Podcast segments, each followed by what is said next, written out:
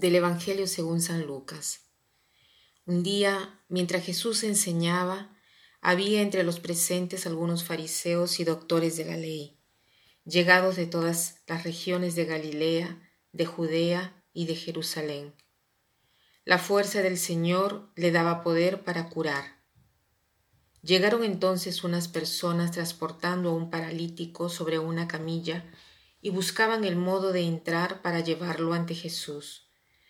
Como no sabían por dónde introducirlo a causa de la multitud, subieron a la terraza y desde el techo lo bajaron con su camilla en medio de la concurrencia y lo pusieron delante de Jesús.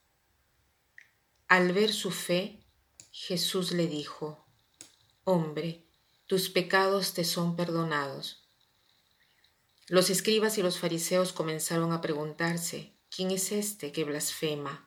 ¿Quién puede perdonar los pecados sino solo Dios?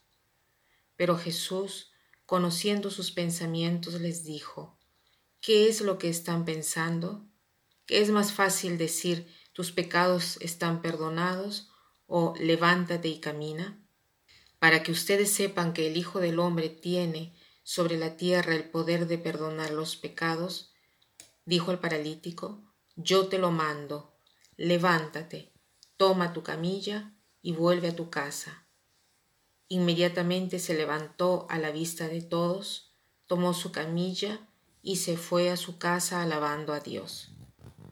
Todos quedaron llenos de asombro y glorificaban a Dios diciendo con gran temor, Hoy hemos visto cosas maravillosas. Qué hermoso lo que ha hecho Jesús en la vida de este hombre y qué hermoso que todos daban gloria al Señor y estaban asombrados de aquello que había sucedido. Veamos este episodio con calma. Estaban estos fariseos con los maestros de la ley que habían venido de diversas partes para ver a Jesús, porque Jesús eh, despedía tenía esa atracción impresionante y la potencia del Señor estaba sobre él y obraba tantas curaciones. ¿Y qué sucede? Que a un cierto punto algunos hombres le llevan a un paralítico para que Jesús lo sane. Pero ¿qué cosa sucede? Que encuentran todo lleno, todo estaba ocupado porque había tanta, era tanta la gente que quería ver a Jesús. Entonces, no pudiendo por dónde hacerlo entrar, suben al techo, levantan el toldo y hacen bajar por esa parte la camilla con el paralítico delante de Jesús en medio del cuarto. Se imaginan la escena, piensen qué cosa hacen estos amigos del hombre paralizado. Se ve que eran convintos que Jesús lo podía curar, de otra manera no se hubieran puesto en ridículo delante de tanta gente, ¿no? Y eh, Jesús apenas lo ve, le dice, hombre, te son perdonados tus pecados. ¿Cómo él quiere ser sanado y le dice, te son perdonados tus pecados? Entonces, inmediatamente los escribas y los fariseos discuten entre ellos, ah, este que se hace Dios, porque solo Dios puede perdonar los pecados. Y Jesús verdaderamente quería hacerles ver que era Dios a través de esta expresión, te son perdonados tus pecados. Dice, ¿qué cosa es más fácil decir, álzate y camina o te son perdonados tus pecados?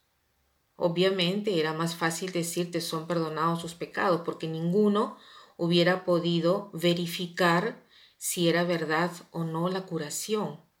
Entonces, ¿qué hace Jesús? Dice, para que ustedes sepan que el Hijo del Hombre tiene poder sobre la tierra de perdonar los pecados, dijo al paralítico, yo te mando, levántate, toma tu camilla y vuelve a tu casa.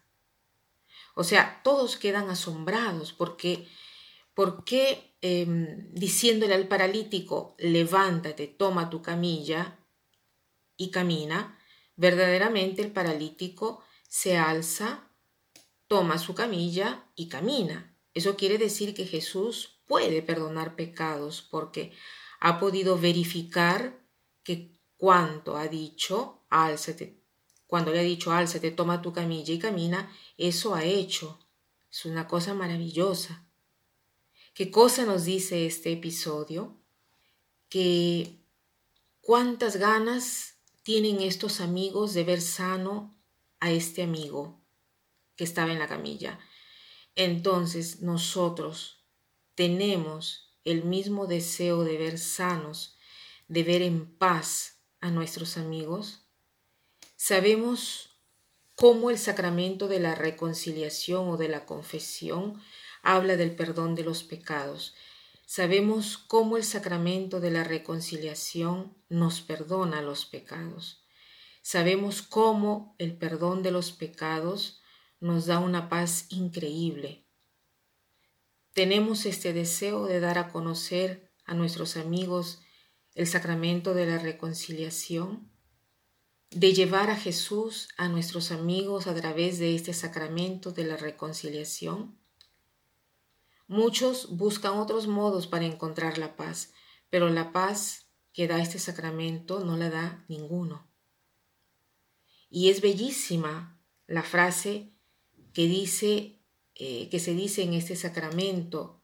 Es, es más por lo general, dejo al final una frase, un dicho, un proverbio. Hoy les quiero dejar la fórmula de la absolución del sacramento de la reconciliación, porque así aprovechamos nosotros, ya sea para hacer una buena confesión.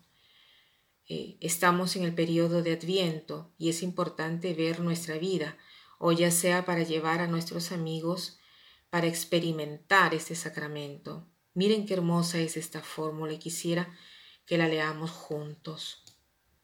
Dios, Padre misericordioso, que reconcilió consigo al mundo por la muerte y la resurrección de su Hijo, y derramó el Espíritu Santo para la remisión de los pecados, te conceda, por el ministerio de la Iglesia, el perdón y la paz. El perdón y la paz y yo te absuelvo de tus pecados en el nombre del Padre y del Hijo y del Espíritu Santo. Amén. Que pasen un buen día y que tengan una buena confesión.